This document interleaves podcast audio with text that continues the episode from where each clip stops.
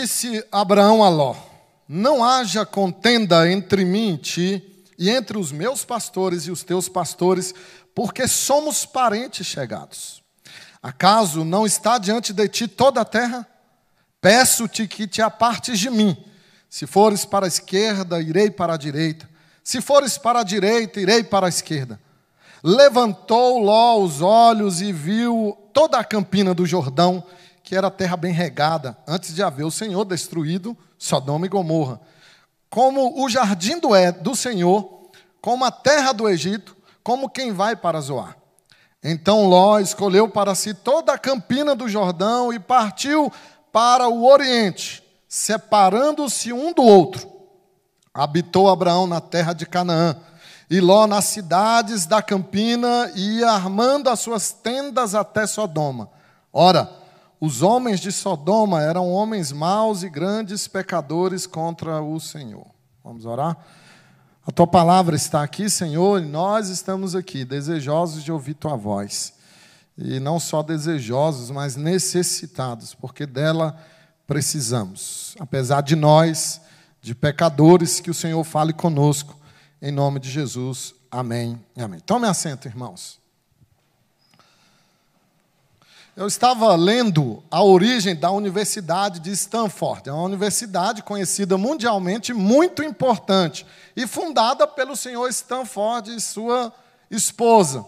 Eles foram até a cidade de Boston, isso nos idos de 1891, a, a Universidade de Harvard, conversar com o diretor. Eles eram latifundiários riquíssimos, mas eram pessoas muito simples. Então, foi lá a senhora Stanford com seu vestido muito simples, muito barato, e o seu marido vestido também com um terno humilde. E quando ele chega à Universidade de Harvard para falar com o reitor, o reitor os tratou com desdém porque achava ele que eram camponeses pobres. E o que, que eles queriam numa grande e famosa universidade como era Harvard? E ela então, a senhora Stanford, disse para ele: Olha, nós viemos aqui porque o nosso filho começou a estudar aqui, ele amava essa universidade, ele morreu tem um ano, e nós queremos construir algo aqui no campus. E ele, ainda com desdém, o reitor disse: Mas minha senhora, se eu for construir uma estátua aqui para quem já morreu, isso aqui vai virar um cemitério. E ela disse: Não, não é uma estátua, nós queremos construir um edifício. E ele disse: A senhora sabe quanto custa um edifício? O último, nós gastamos 7 milhões de dólares. E ela olhou para o marido e disse: É tão barato assim fazer uma faculdade? Vamos fundar a nossa própria faculdade. E eles foram embora percebendo o desdém daquele reitor. E foram para um outro lugar. E lá construíram a Universidade de Stanford, que hoje está entre as quatro melhores do mundo. Inclusive, algumas vezes já superou Harvard nem tudo é o que parece. Pessoas simples, pessoas humildes, mas riquíssimos latifundiários. Nunca julgue uma pessoa pela roupa que ela está usando. Se é uma roupa decente, nunca julgue. Se não é decente, aí é outra história. Nunca julgue. Porque nem tudo parece o que é. Existe a verdade dos fatos existe a versão das verdades, dos fatos, que às vezes não é o que de fato é. E é isso que trata na nossa narrativa, que nós temos hoje diante dos nossos olhos. Veja o que acontece. Abraão e Ló, eles estão num conflito muito grande por causa de terras, e é preciso fazer uma escolha. E a escolha de Ló, ela é uma escolha interesseira. Ele olhou para as campinas verdes, ele olhou para a melhor terra e ele se deixou levar por aquilo que parecia ser, mas que não era. A escolha dele, na verdade, sem que ele soubesse, era Sodoma.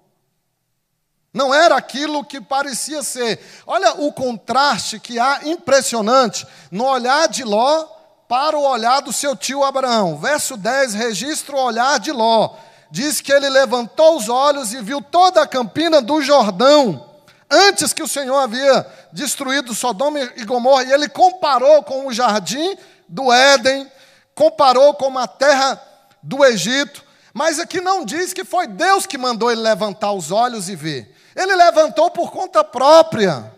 Ele levantou de maneira em si mesmada, por si mesmo, interesseiro, egocêntrico. Agora, olhe comigo o verso 14 que mostra o olhar de Abraão, diferente do seu sobrinho.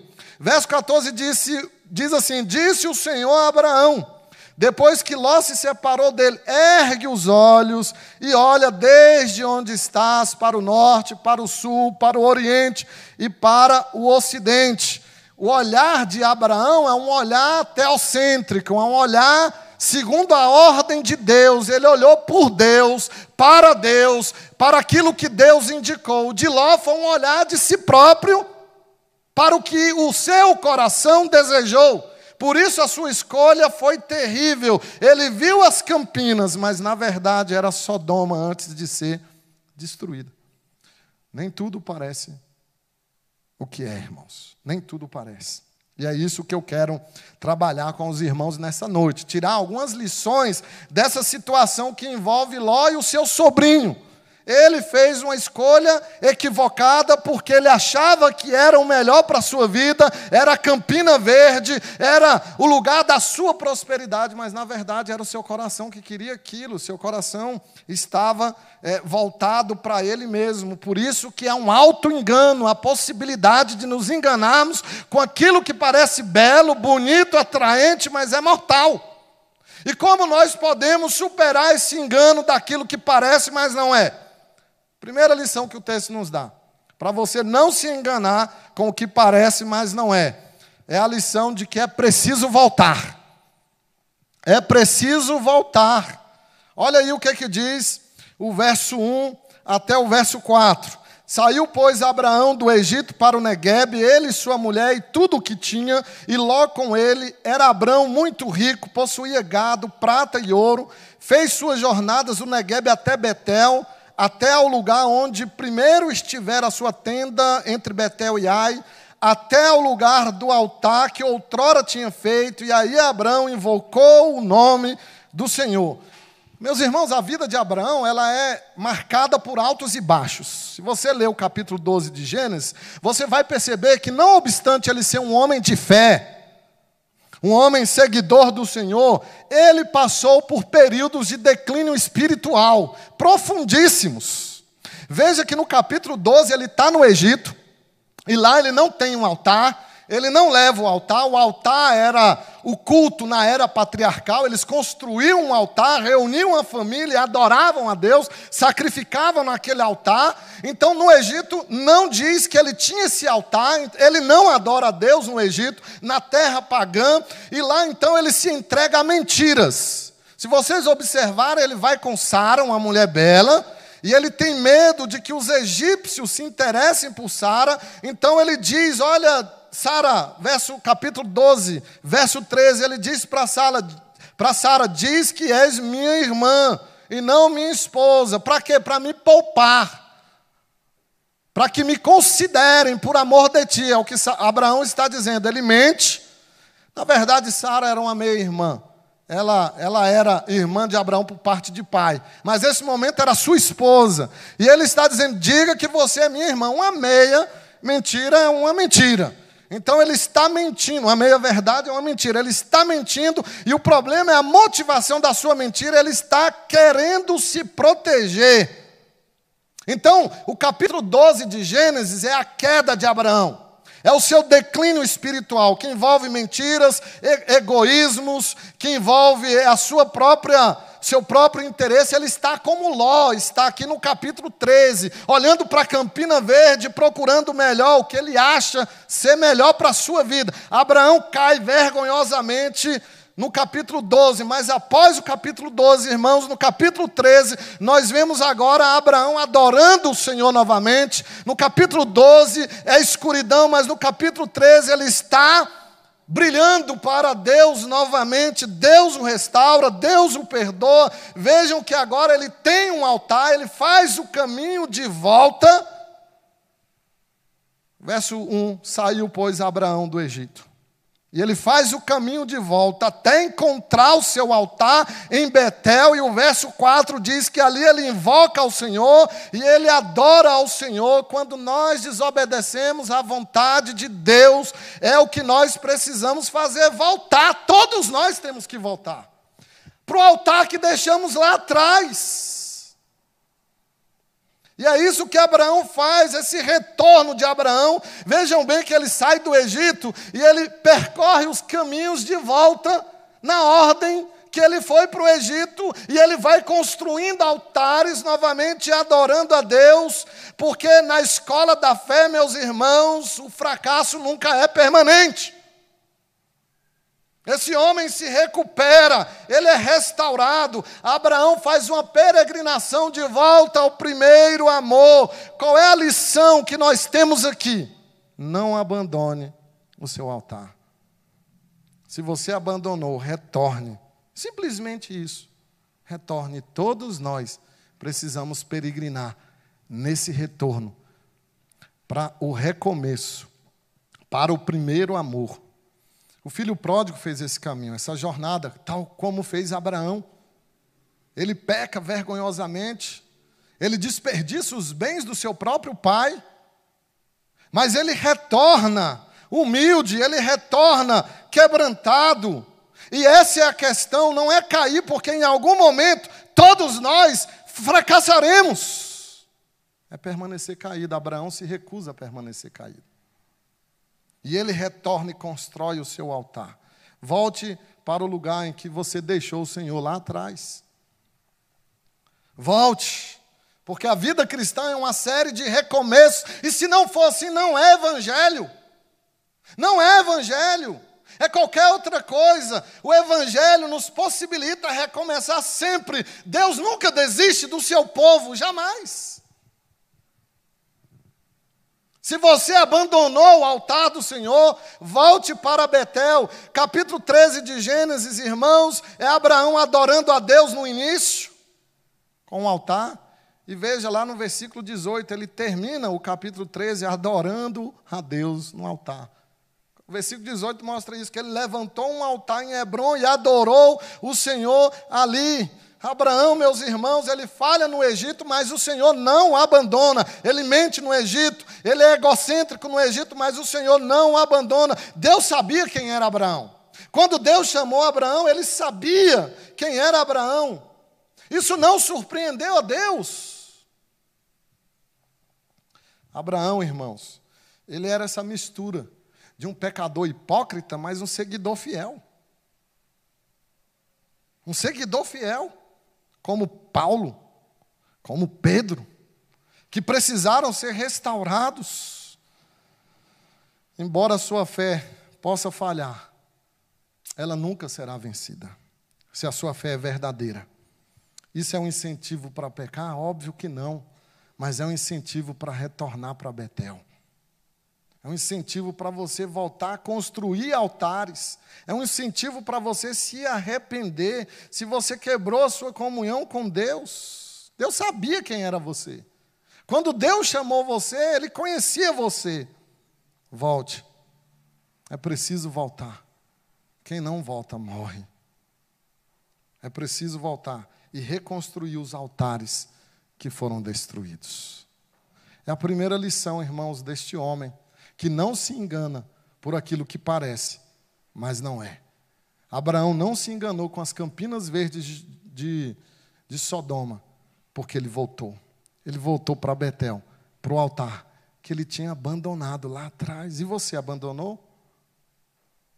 Seu altar está empoeirado? A sua comunhão com Deus está periclitante? Volte ao Senhor. Reconstrua o altar. Recomece com o Senhor, porque Ele nunca vai abandonar você.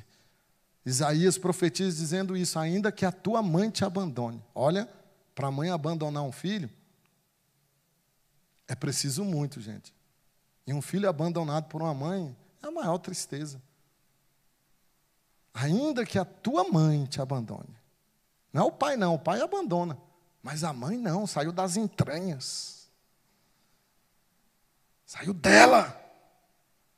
Uma mãe não abandona um filho. Eu estava vendo uma reportagem sobre tubarões. Eu gosto de ver essas coisas assim meio aleatórias. O pessoal pensa que pastor só fica lendo Bíblia, né? Mas eu fico vendo documentário de tubarão. E eu achei interessante de um, de um tubarão que ele põe um ovo, a tubaroa, né? Não sei se é assim que fala. Os biólogos me corrijam. A tubaroa põe um ovo, que é o filhote, e ela vai embora. E, e o, o biólogo lá que está pesquisando diz assim: ela vai embora porque se o filhote nascer, ela come ele. Então, para ela nem ficar tentada a devorar o filhote, ela põe e vai embora. E ele já nasce, já nasce pronto para caçar. Rapaz, o tubarão estava vendo, aquilo é um tanque de guerra no mar. Ele tem um, um arsenal bélico impressionante. E o biólogo diz que a, a, a, a busca por caçar, o instinto de caça é mais forte que o materno. E ela põe o ovo e vai embora, senão ela come o seu filhote. Ainda que a tua mãe te abandone, eu não te abandonarei, diz o Senhor. Isaías, irmãos, é tão, é tão vívido quando fala do amor de Deus e da incapacidade de Deus de nos abandonar, que ele disse: Eu te amei tanto que eu te escrevi na minha mão, Deus te tatuou na mão dele, e nada vai tirar isso, nada. Volte. É só voltar. O que Deus pede é só isso. Volte e reconstrua o altar. Aí você não vai se iludir com as campinas verdes de Sodoma. Segunda lição do texto, irmãos, para você não se enganar com o que parece, mas não é. Aprenda: cobiça traz conflito. Cobiça traz conflito. Verso 5. Vamos ler até o verso 9. Ló que ia com Abraão também tinha rebanhos, gado e tendas. E a terra não podia sustentá-los para que habitassem juntos, porque eram muitos os seus bens, de sorte que não podiam habitar em, um na companhia do outro. Houve contenda entre os pastores de gado de Abraão e os pastores de gado de Ló. Nesse tempo, os cananeus e os ferezeus habitavam essa terra. Disse Abraão a Ló: Não haja contenda entre mim e ti, entre os meus pastores e os teus pastores, porque somos parentes chegados. Acaso não está diante de ti toda a terra? Peço-te que te apartes de mim. Se fores para a esquerda, irei para a direita. Se fores para a direita, irei para a esquerda. Irmãos, esse conflito entre Abraão e o seu sobrinho Ló se deu por causa das bênçãos materiais que eles receberam. Veja que o verso 6 diz que eles tinham tantos gados, tantos bens, que não poderiam viver juntos no mesmo lugar. E essa briga ela surge dos pastores, né? surge nos bastidores, como toda briga. Às vezes não são os, os protagonistas do conflito, os causadores do, dos conflitos, mas quem está nos bastidores. E nos bastidores estavam esses pastores de ambos, e eles brigavam por causa dos bens que possuíam. E naquele tempo não tinha banco. Hoje o banco guarda o nosso dinheiro. Naquele tempo, o dono do dinheiro, que era basicamente gado e pessoas, e trabalhadores e escravos, isso era a riqueza dos homens orientais no Oriente Antigo, e eles então tinham a sua riqueza através de gados, de pastores e de escravos, e eles tinham que transportar isso para onde iam, não havia banco. E esses pastores entram em conflito, e Abraão, irmãos, embora reprovado lá no Egito, ele mente duas vezes, lá no Egito, embora fraga, fraga, fragorosamente caído no Egito, aqui nesse teste ele passa com nota máxima, porque Abraão chama o seu sobrinho e diz assim: Olha, eu não quero ser um encrenqueiro, eu serei um pacificador. Vamos nos separar. Escolhe para onde você quer ir. E a preferência de escolha era de Abraão. Primeiro, porque Abraão era idoso. Segundo, porque Abraão, ele é quem havia recebido a promessa daquela terra, não era Ló mas ele deixa o seu sobrinho escolher para que não houvesse contenda.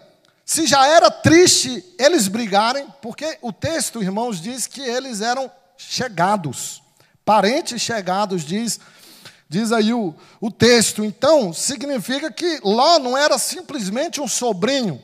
O hebraico aqui quer dizer que ela, ele era como se fosse um filho. E muito mais para Abraão, que já era um idoso e não tinha ainda um herdeiro. Talvez ele pensasse em Ló como seu herdeiro. Então foi uma separação dolorosa. Eles eram chegados, diz o versículo 8. Foi muito triste esse conflito entre eles. Mas o mais triste ainda é que no verso de número 8 nos diz que os cananeus e os ferezeus habitavam essa terra, eram homens pagãos e que viram essa briga. Essa briga de parentes chegados, essa briga de crentes, pagãos que estão na arquibancada observando os crentes entrarem em conflito, se digladiando por causa de bens, e como isso, o texto quer mostrar isso que esse conflito foi um péssimo testemunho para aquele povo pagão. E quantas vezes, irmãos, como pastor, eu vou visitar alguém que nem é crente, ou é um parente de um crente, de um crente da igreja, mas não é crente, e ele sabe de todas as brigas da igreja. E ele sabe de tudo o que acontece aqui. Como isso é triste.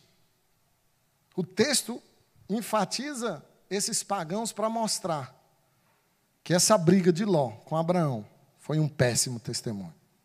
E esse conflito foi por causa da cobiça de Ló. O cobiçoso era Ló. E o cobiçoso, por onde ele vai, ele dá problema. Lá no Egito, irmãos, Abraão deu problema porque o Egito não era o lugar de Abraão. Aqui em Canaã, na terra prometida, Ló dá problema porque ali não é o lugar de Ló, diz que ele escolheu o Oriente. O Oriente é o leste. Se você estudar a geografia bíblica, você vai entender que estava para lá das colinas, essas campinas do, do de, de Sodoma, então estava para lá do Jordão, estava fora da área de Canaã. Ló não é de Canaã, Ló não é do céu, Ló não é de Deus. Ele escolhe a terra distante do Senhor e Abraão escolhe morar com Deus. Ló olha para si, Abraão olha para Deus, Ló olha para baixo, Abraão olha para o céu. Abraão vai morar com Deus e, Abraão, e, e Ló vai morar com os pecadores. Nós tendemos a pensar que mais é sempre melhor. É o pensamento de Ló. É por isso que ele escolhe as campinas. Mas nem sempre é assim. Nós temos a tendência de achar que o grande é o melhor. E raramente é. Nós queremos colocar nossa alegria em espera até que alcancemos aquilo que o nosso coração cobiça. Só para a gente descobrir, quando alcançar, que a gente quer mais. Que não foi suficiente aquilo que nós alcançamos. E o cobiçoso leva conflito. Cobiça traz conflito. A razão desse conflito é a cobiça de Ló. Eu fico imaginando, irmãos, quantas famílias estão hoje brigando por herança parentes que se amavam, que eram queridos um do outro, mas que agora estão se odiando, lutando nos tribunais por causa de herança. Não se gostam mais, não se falam mais, são inimigos. Cobiça traz conflito. Você está atrás, nesse momento, de algo que pode trazer conflito para a sua família? Conflito para a igreja? Conflito para os seus amigos? Ponha isso na cabeça para você não se iludir com aquilo que parece, mas não é.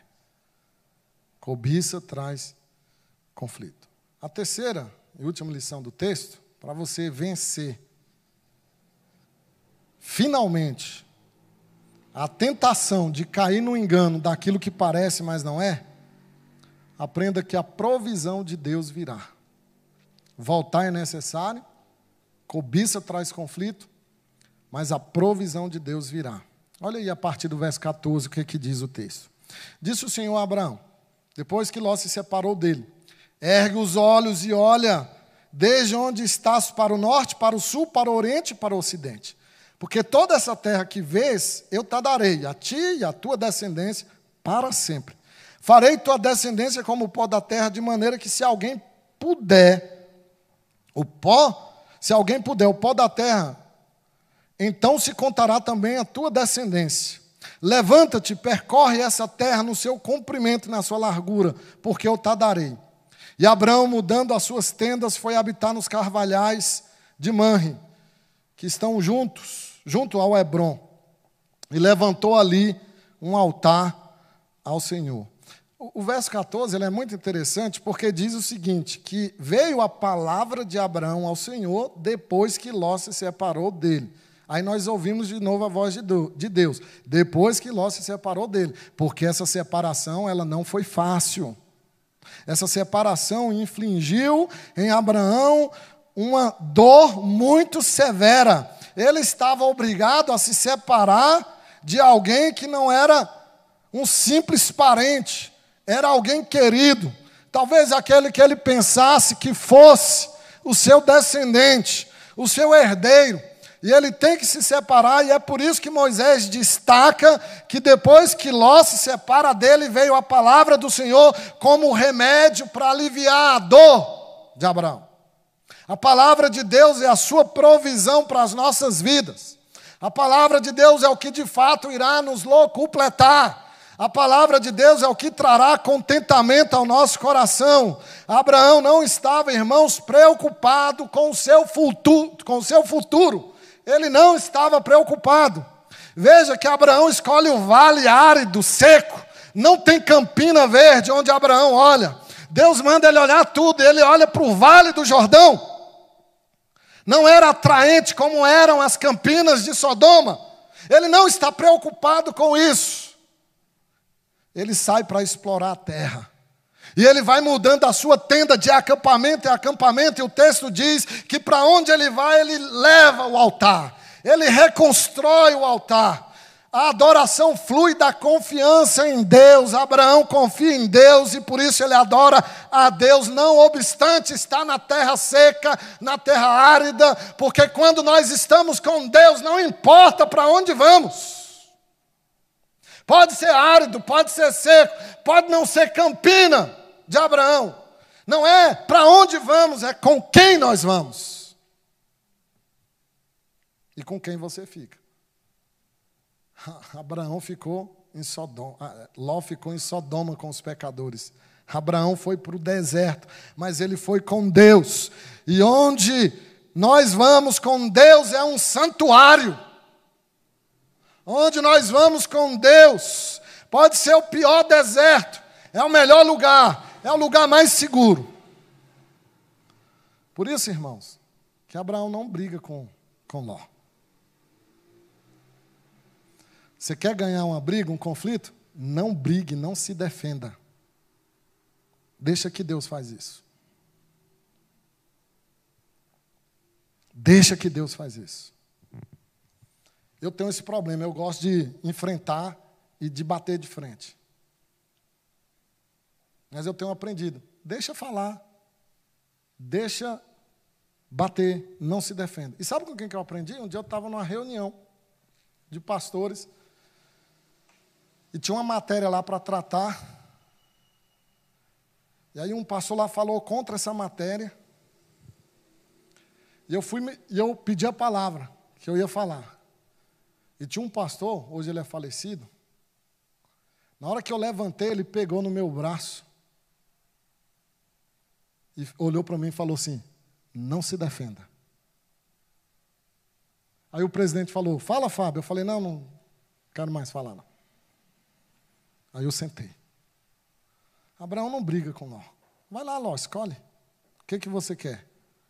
E Ló, ganancioso, escolheu as campinas verdes. Só que ele não sabia. Deus iria destruir aquilo tudo em pouco tempo. Em pouco tempo. E Abraão foi para o deserto, mas foi com Deus. E quando você vai com Deus, o deserto é um santuário. O deserto é um oásis. Quando você vai com Deus, não importa para onde você vai, se você vai com Deus. Descanse na provisão de Deus. Isso traz contentamento. Abraão não briga, irmãos, porque ele sabe que Deus irá prover. Tinha um irmão na minha igreja anterior que ele tinha um problema com dízimo. Ele, ah, eu não acredito em dízimo. Eu não acho que o crente tem que dar dízimo. Ele tem que dar uma oferta a hora que ele quiser. E ele veio conversar comigo e eu ensinei a doutrina bíblica do dízimo, mas ele não aceitou. Aí eu falei assim: olha, a Bíblia diz para a gente fazer prova com Deus, se isso é real ou não. Faça um, uma prova. Se por acaso faltar um mês, você me fala que eu te entrego o dízimo. Eu, do meu bolso, eu te devolvo. Depois de um ano, irmãos, ele chegou para mim e falou assim: Pastor, eu me tornei um dizimista fiel. Sabe por quê? Por causa daquela garantia que você me deu. Que se faltasse seria eu fiquei tão triste que eu falei para ele: Que pena, meu irmão, que você acreditou na minha palavra e não acreditou na palavra de Deus. Você não acreditou que Deus iria prover a sua necessidade. Irmãos, Deus tinha um plano para Abraão, tinha um lugar para Abraão, o Senhor proveria, ele sabia da promessa de Deus que era suficientemente forte para sustentá-lo na terra escolhida. Ele confiava na graça e misericórdia de Deus que perdoou seus pecados no Egito. Ele conhecia a Deus. Por isso que ele não briga com Ló. Ele sabia que de alguma maneira a promessa de Deus brotaria do deserto. Abraão sabia disso. E é o mesmo para todos nós, irmãos. É o mesmo. O que Abraão viu pela fé, nós vemos na história. Deus provendo de maneira suficiente, poderosa, por meio do seu filho na cruz, que morreu e ressuscitou no nosso lugar, e tal como aquele ladrão na cruz que disse: Olha, lembra-te de mim, quando entrares no paraíso, Jesus disse: Você vai estar comigo no paraíso. O que Abraão viu pela fé, nós vemos pela história, nós vemos o paraíso diante dos nossos olhos, descortinado diante de nós. Entre no paraíso. Mesmo que até lá seja pedra, deserto, porta estreita, rejeições. O seu destino é o paraíso. Jesus cumpriu essa promessa, irmãos, aqui de Abraão, para nós. Ele enfrentou o deserto. Ele enfrentou a espada da ira de Deus. João 17. Olha que coisa maravilhosa, como a Bíblia se completa, como ela é perfeita. Eu amo a Escritura, ela não falha. João 17, no verso de número 1, diz que, tendo Jesus falado essas coisas, ergueu os olhos, como Abraão ergueu os olhos, e disse: É chegada a hora. De quê? De ir para a cruz. Para quê? Para dar o paraíso prometido a Abraão. Nós temos a provisão final de Deus. Nós não temos necessariamente um pedaço de terra. Nós temos uma pessoa. Jesus. Você pode confiar na provisão de Deus? Você acredita que Deus tem um plano para você e um lugar para você? E que Jesus já fez isso por você. Você pode hoje dormir e descansar na provisão de Deus? A provisão virá. Vejam que nem tudo o que parece é. Eu pergunto, você faria uma escolha, uma escolha diferente da, a, da escolha de Ló? Terra fértil, bem regada, perfeito para criar rebanho, perspectiva de ganhar mais riqueza, porque havia ali abundância de comerciantes e de gente. Ló escolheu, irmãos, o lugar óbvio. Óbvio. Só que há mais do que obviedade na escolha de Ló. Veja que ele compara as campinas de Sodoma com o jardim do Senhor. O que Ló está buscando, irmãos, é o que todos nós buscamos. essa escolha tocou o nervo espiritual de Ló. Uma sensação de saudade, saudade da casa, saudade do jardim. É o que Eclesiastes diz, que Deus colocou a eternidade no nosso coração e todas as nossas escolhas refletem um pouco do jardim do Senhor, o jardim de delícias de Deus, o Éden, só que a gente escolhe errado. Ao mesmo tempo que ele compara com o jardim do Éden, diz que ele também compara com o Egito. Ele tem a saudade de Deus, de voltar para o Éden. Ele queria o paraíso e todos nós queremos o paraíso. Nós queremos encontrar o paraíso nesse mundo pós-queda. Algo que nos complete, que dê importância à nossa vida. E ele achou onde? No Egito. Ele pensou que achou no Egito. Esse é o problema. Nós queremos Deus, voltar para Deus, voltar para o Éden, mas escolhemos o Egito. Que contraste nessa escolha de Abraão e de Ló. Ló escolhe a vista, Abraão escolhe por fé. Ló escolhe as bordas, Abraão escolhe o centro. Ló encontra corrupção, Abraão encontra segurança. Ló não construiu altares, Abraão construiu todos eles. Irmão, Gênesis 13 mostra que é possível um recomeço para o povo de Deus. Abraão quebrou as promessas, mas ele retomou construindo os altares. Enquanto Ló estava olhando a Campina Verde, Abraão olhando o que Deus mandava, Deus estava trabalhando. E o mesmo ocorre na nossa vida. Deus está trabalhando em 10 mil coisas da nossa vida e nós podemos enxergar apenas três. Ló estava vendo as campinas verdes, Abraão olhando para o vale árido e Deus preparando o seu filho para a cruz. Deus está fazendo muito mais daquilo que você pode ver na sua vida. Ele sempre está. Então, olhe para onde Deus mandar. Escolha o que Ele escolheu. Porque nem tudo parece o que é. Por isso, voltar é necessário. A cobiça traz conflito. E a provisão de Deus sempre vem, não falha jamais. Vamos orar ao Senhor. Vamos ficar de pé e orar ao nosso Deus.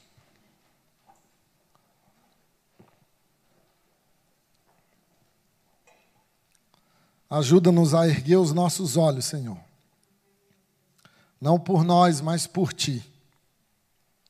Não à vista, mas pela fé. E ainda que vejamos vales, desertos, aridez, que confiemos que o Senhor trará a tua provisão. Não nos deixe escolher aquilo que parece, mas não é. Não nos deixe, ó Deus, escolher segundo os nossos interesses. Nos ajuda a enxergar, ó Deus, mais do que três coisas que o Senhor está fazendo na nossa vida, o quadro inteiro. O Senhor está trabalhando por nós, incansavelmente. E nós conseguimos ver tão pouco. Nos preocupando, achando que a nossa vida está nas nossas mãos. Quantas vezes, Senhor, não dormimos bem, não comemos bem, não estamos bem, porque desconfiamos da provisão do Senhor, porque queremos ser os gestores da nossa vida. E não é assim. É o Senhor quem diz para onde temos de ir. E se é um vale, e se é um deserto, lá no fundo, lá no final, é o jardim de delícias. É Jesus, é teu filho, é a paz, é a segurança. Senhor, nós te pedimos, se temos quebrado a nossa comunhão contigo, Se temos feito escolhas erradas, se temos destruído os altares, nos ajuda a voltar para Betel, Senhor, a reconstruir tudo. Nos ajuda, ó Deus, a confiar que o Senhor pode nos restaurar de maneira extraordinária. E que as promessas de Deus, elas são infalíveis e elas não dependem de nós, elas dependem do Senhor. Ó Deus, toca no nosso coração e nos dê a força para reconstruir os altares e voltar, voltar ao primeiro amor. É o que te pedimos. Obrigado, Senhor, por tua palavra, vívida e poderosa.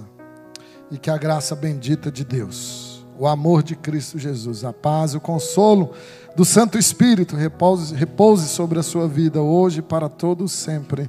Amém e amém.